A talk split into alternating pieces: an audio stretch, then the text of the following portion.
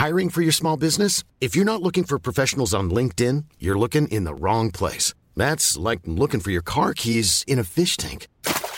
LinkedIn helps you hire professionals you can't find anywhere else, even those who aren't actively searching for a new job but might be open to the perfect role. In a given month, over 70% of LinkedIn users don't even visit other leading job sites. So start looking in the right place. With LinkedIn, you can hire professionals like a professional. Post your free job on linkedin.com slash people today.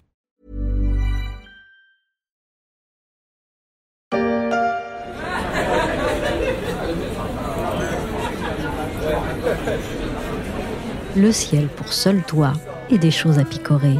C'est l'été et la vie en terrasse, même si maintenant pour les cafés, les terrasses, c'est toute l'année. Et ça, dans l'alimentaire, ça produit des champions français.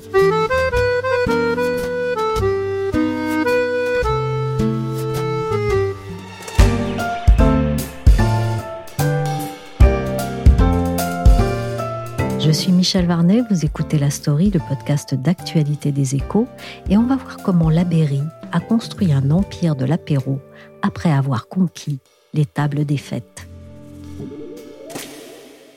Si le bœuf bourguignon, ça va mieux avec les nappes à carreaux et le coin du feu, dehors, ce sont plutôt le cru, la fraîcheur et les assiettes multicolores dans lesquelles on pioche. À nous les tzatziki grecs, le houmous et le sésame d'Orient, les tomates cerises, les olives et les mezzés du Liban.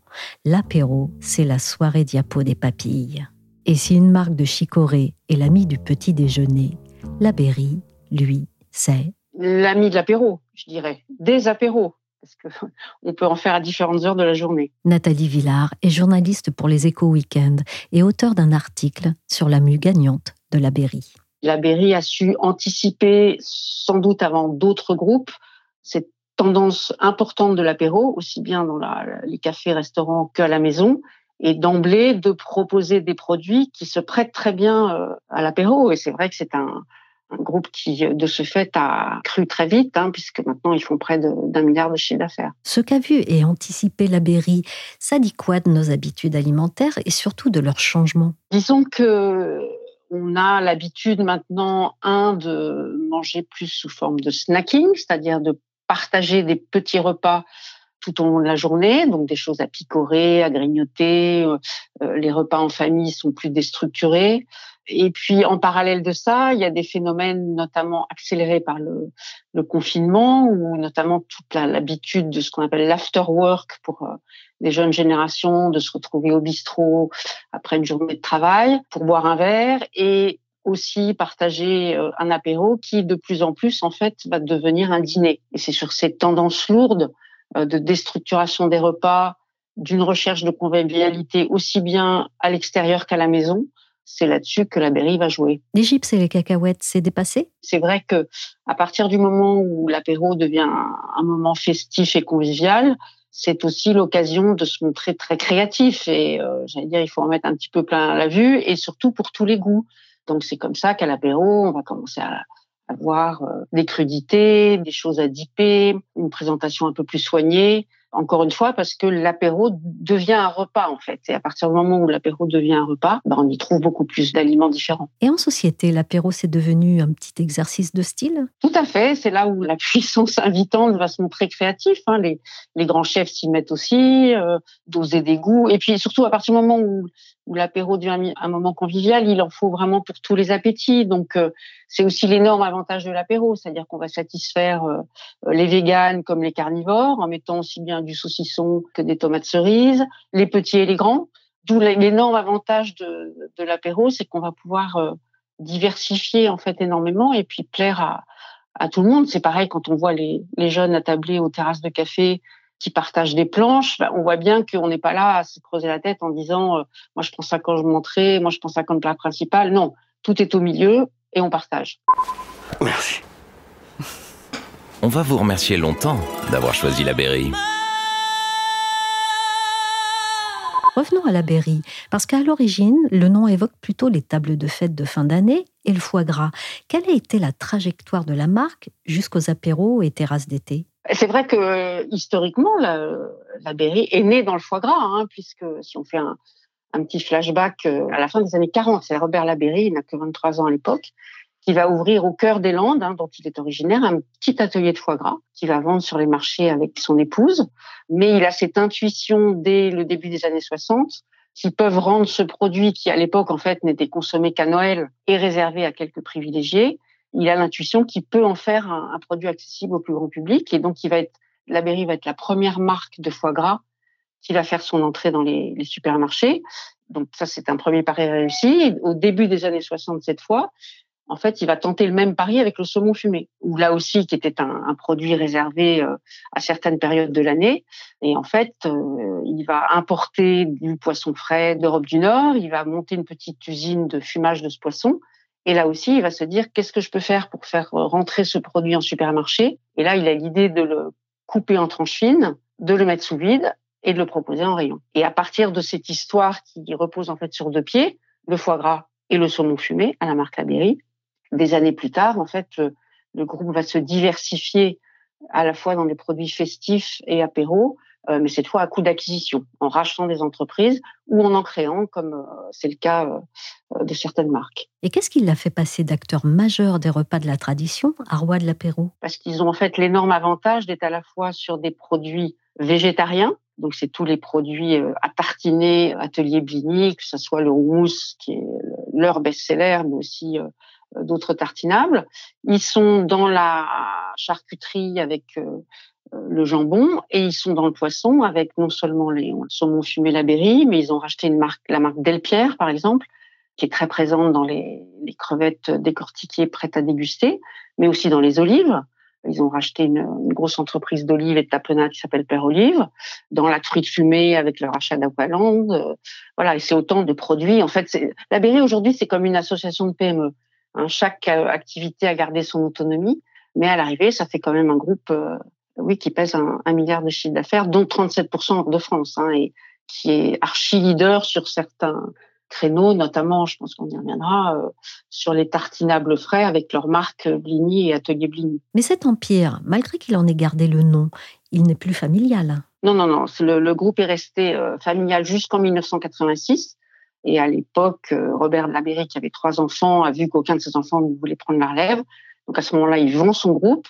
Mais ce qui est intéressant, c'est qu'en fait, de, de, vente en rachat, il y a plusieurs propriétaires qui vont succéder, mais la stratégie n'a jamais vraiment bougé. C'est-à-dire que ce sillon des produits à la fois festifs et apéros euh, va être poursuivi par les différents actionnaires. Et aujourd'hui, le groupe est détenu en fait à plus de 90% par un fonds, hein, qui est le fonds PAI, et par une coopérative landaise, l'Urbery. Donc, ces deux actionnaires détiennent euh, à part euh, égale 91% du capital et le reste est aux mains du, du, management.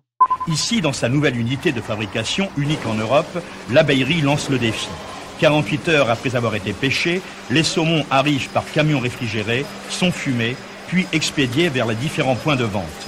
Délai de conservation entre la date de pêchage affichée et celle de la consommation, environ cette semaine, une révolution en matière de qualité. On vient d'entendre une archive de l'INA sur la Berry. On était en 1989 et la Berry était à la pointe de l'innovation et de la qualité. À ça, aujourd'hui, Nathalie, ce qu'il faut ajouter, ce sont des quantités phénoménales, parce que ce que j'ai lu dans votre article, en tonnage, je dois dire que ça m'a surprise. Moi aussi, j'étais assez surprise des quantités. J'ai eu la chance de visiter beaucoup de leurs usines et de laboratoires de, recherche et développement. Mais par exemple, le jour où j'ai visité leur usine de Troarn à côté de Caen, c'était un, une journée dédiée au tzatziki. Donc, tzatziki, c'est une recette grecque euh, à base de yaourt, d'aneth, de menthe, un peu d'huile d'olive, euh, un peu d'ail, etc. tout ça est fabriqué dans des énormes cuves. Bah, rien que cette petite unité uniquement sur le tzatziki, ils en font euh, 1260 tonnes par an. À côté de ce tzatziki, il y avait d'ailleurs une super odeur de crêpes. C'est là où ils fabriquent les fameux blini de la marque Blini et Atelier Blini. Donc là, ce sont des gigantesques crêpières, en fait, qui débitent 40 euh, 000 blini à l'heure. Donc c'est vous donner, voilà, après, je pourrais, il y a d'autres euh, chiffres. dans l'usine des Landes, qui, elle, est, consacrée au saumon et au foie gras, c'est 60 tonnes de saumon et 16 tonnes de magret de canard qui sont fumés ou séchés chaque jour dans l'usine. Donc c'est vrai que c'est des, des quantités euh, colossal. On ne soupçonne pas ce que l'apéro du soir peut produire. Mais chez la Berry, c'est un succès qui est récolté ou bien c'est un savant travail en amont? Ce qui est assez intéressant avec ce groupe, c'est qu'ils ont tout misé sur l'innovation. C'est-à-dire que l'idée, c'est de donner envie, en fait, aux consommateurs de consommer leurs produits. Et du coup, la, R&D et le, développement de vos produits est vraiment chez eux le, nerf de la guerre. Pour vous donner un ordre de grandeur, ils, sortent une centaine de nouveaux produits par an. Donc ça veut dire que tout le travail en amont est de concocter de nouvelles recettes, d'imaginer comment ils vont pouvoir euh, voilà améliorer certains produits. Alors moi j'ai assisté à, des séances de dégustation, euh, le saumon fumé par exemple. Hein. eux se disent en ce moment, bah, le saumon fumé il est devenu tellement grand public qu'il en est devenu banal. Donc, comment on peut repimper un peu le saumon fumé et donner justement, pour le moment de l'apéro, une envie de consommer différemment le saumon fumé? Donc là, ils sont en train de tester, par exemple, des, des marinades. Donc, euh, d'ici quelques mois, on trouvera euh, du saumon fumé mariné. Et là, le jour où j'étais là en labo, bah, ils ont testé différentes marinades hein, qui sont plus ou moins bien notées. Donc, j'ai pas le droit de dire laquelle euh, emporter les votes, mais c'est vrai que c'est relativement surprenant. Et voilà, et c'est une, une, recette qu'on devrait retrouver à la fin de l'année. De même, quand je suis allée à Caen, j'ai eu la chance d'assister aussi aux séances de dégustation de cette fois-ci des tartinables. Et là aussi, euh, on s'aperçoit que le, voilà tout l'effort de R&D et d'innovation est porté sur ces nouvelles recettes, mais avec euh, la surprise que j'ai eue aussi. En, on n'imagine pas en fait la difficulté. C'est une chose d'élaborer une recette dans sa cuisine en mélangeant un peu d'échalotes, un peu de fromage frais, on met tout ça au robot et hop, c'est fini la même recette qu'il va falloir dupliquer en milliers de tonnes sur un outil industriel, euh, ça induit évidemment des contraintes euh, très spécifiques, plus la conservation, puisque c'est des produits qui sont en rayon frais, euh, qui doivent tenir 20 jours. Et donc, par exemple, ils m'ont cité l'exemple d'un des tartinables qui vendent très bien aujourd'hui, hein, qui est un fromage frais à base de, de ciboulette. Bah là, ils ont eu comme ingrédient super casse-tête l'échalote parce qu'il fallait de l'échalote dans la recette. Mais le problème de l'échalote, c'est que avec le temps, en fait, elle a tendance à rendre un peu d'eau. Et comme leurs boîtes Atelier Brigny sont totalement transparentes, il n'était pas question qu'on commence à avoir du jus euh, un peu rose à la surface du fromage frais. Et voilà. Et ça, ça a nécessité quatre ans de recherche pour arriver à la bonne recette et, et aux bonnes machines qui vont faire en sorte que le produit soit à la fois bon et joli d'aspect. Du beurre, voyons, du beurre Faut faire bien, faire grand, faire savoureux. Si vous avez deux minutes, le duc aimerait faire son commentaire. Monceron, vos cuissons étaient parfaites. Comment appelez-vous ces petits chaussons? Le délicieux. Cette tendance sociétale et contemporaine du dinapéro, si je puis dire, et le succès de la Berry sur ce créneau impacte-t-il aussi toute la chaîne alimentaire, de la grande distribution à la restauration? Tout à fait, parce que c'est même rigolo. En fait, euh, aujourd'hui, quelque part, leur principal euh, problème, entre guillemets, c'est que leurs produits dédiés à l'apéro se trouvent dans différents endroits du magasin. Et de fait, même quand euh, vous voulez faire un apéro, bah, vous devez aller chercher les petites tomates au rayon fruits et légumes.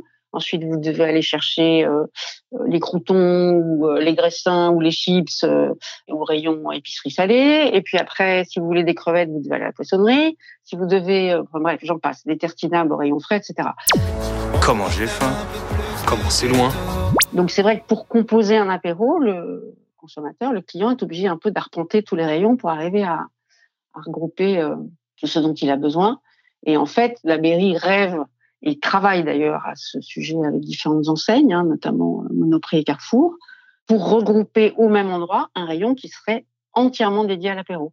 Alors pas qu'avec leurs produits, hein, puisqu'encore une fois, on y trouverait euh, des tomates, du saucisson, euh, qui sont évidemment des produits qu'eux ne fabriquent pas, mais ça mettrait évidemment en valeur euh, leurs produits apéro et ils ont bon espoir. Euh, euh, ils sont en train de tester là en fait ces rayons euh, spécial apéro, on va dire, et ils ont bien bon espoir de le voir se développer dans différentes enseignes. Et pour la restauration, ces produits, ça représente une concurrence ou une opportunité? On sait qu'aujourd'hui, le, les membres, aussi bien en cuisine qu'en service, les cafés-restaurants ont énormément de mal à recruter. D'où pour eux la difficulté de continuer à faire une cuisine maison l'avantage énorme en fait de l'apéro et c'est là où la Berry a été très malin parce qu'il leur propose des produits en fait toutes les bases lanière de saumon fumé, tarama, crevettes, charcuterie, mais aussi des bases de salade à base d'épaule de quinoa, du guacamole, de l'houmous, du tzatziki, tout ça déjà fait, que les restaurateurs, les cafetiers n'ont plus qu'à assembler de manière assez esthétique sur des assiettes, sur, sur des planches. Et là, tout le monde s'y retrouve parce que le, bah, le cafetier, lui, euh, voilà, arrive à proposer sur des cartes. D'ailleurs, euh, on l'a tous vu, hein, la rubrique à partager qu'on trouve maintenant sur des beaucoup de menus de, de café, de brasserie ou de restaurant correspond exactement à ça. Donc pour eux, c'est un gain de temps, pas besoin de beaucoup de main d'œuvre, pas besoin de beaucoup de préparation, et en même temps, le client est content parce que ben voilà, au lieu de faire euh, entrée plat dessert, il va acheter euh, des planches à partager, il va rester plusieurs heures en terrasse. Pendant ce temps-là, lui, le cafetier, il va servir à boire. Tout le monde est content. Et aujourd'hui, en fait, ce business de la Berry dédié au café-restaurant, leur chiffre d'affaires dans ce secteur a bondi de, plus de 45% en un an. Donc c'est vraiment euh, pour eux un, nouveau sillon. Et toujours dans la restauration, par exemple, ils m'ont confié que euh, bah, les restaurateurs avaient envie de renouveler un peu le, le, burger. Et ils sont en train de travailler sur euh, des burgers, cette fois à base de viande de canard, qui serait une première. Merci à Nathalie Villard, journaliste qui a signé pour Les Échos Weekend Les Rois de l'apéro, un article qui se dévore et où l'on picore une tonne d'infos sur l'incroyable saga culinaire La Berry. La story s'est terminée pour aujourd'hui. Cette émission a été réalisée par Willy Gann. Vous pouvez nous retrouver sur toutes les plateformes de téléchargement et de streaming de podcasts, comme Apple Podcasts, Podcast Addict, Castbox ou encore Deezer, Spotify et Amazon Music. Pour suivre l'actualité à travers nos articles, nos analyses ou encore nos enquêtes, rendez-vous chaque jour sur leséchos.fr.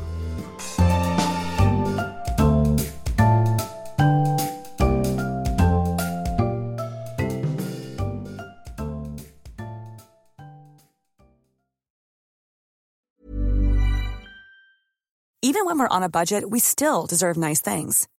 Quince is a place to scoop up stunning high-end goods for 50 to 80% less than similar brands.